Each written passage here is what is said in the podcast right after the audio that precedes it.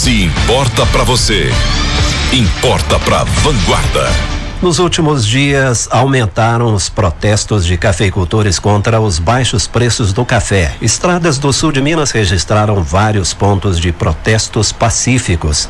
As dificuldades para manter o negócio mobilizaram produtores do sul de Minas, Cerrado e Espírito Santo. As duas principais preocupações do setor são os custos mais altos que os valores pagos pelas sacas e a falta de negociação dos prazos das dívidas.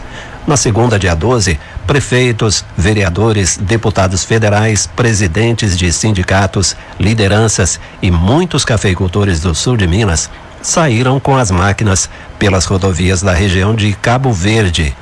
O evento, organizado por 10 produtores de café daquela cidade, mobilizou produtores do Cerrado e do Espírito Santo. Análise Van FM.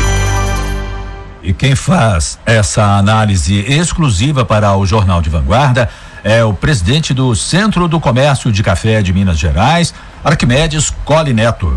O mercado de café atravessa um momento muito difícil, uh, muito atípico. Nós tivemos uma safra enorme no ano passado, com altíssima qualidade, e isso está pesando muito no mercado até o momento apesar desta safra né, deste ano ser um pouco menor e a qualidade bem fraca, mesmo assim a safra anterior ainda pesa no mercado de café.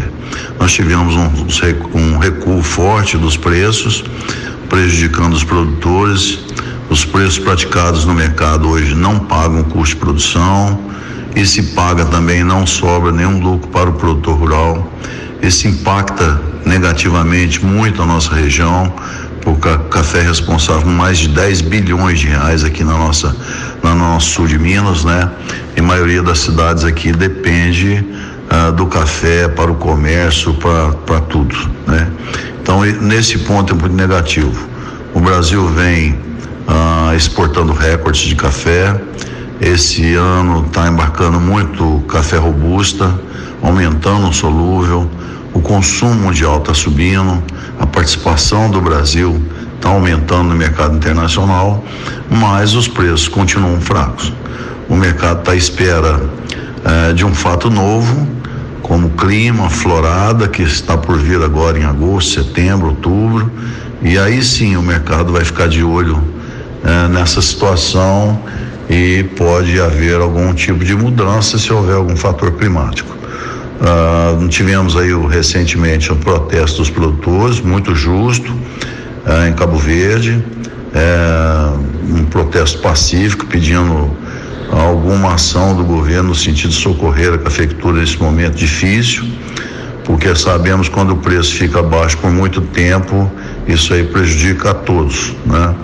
É, é normal no mercado cafeiro, sobe e desce, é normal como todas as outras commodities mas du durando muito isso aí repercute negativamente em toda a sociedade, né? Então a gente espera que o mercado possa algum momento recuperar. Uh, nesses 48 anos que eu trabalho com café, eu já vi várias crises uh, e vai passar. Essa está durando um pouco mais, mas ela vai passar. Quem continuar na cafeicultura vai ganhar dinheiro porque o consumo está subindo, como eu disse, 2%, dois e pouco ao ano. E daqui 10 anos nós estaremos uh, consumindo mais de 200 milhões de sacas de café. Hoje o mercado está consumindo em torno de 160 e poucos milhões de sacas, mas daqui 10 anos acima de 200 milhões. Então isso aí nos dá um alento bom.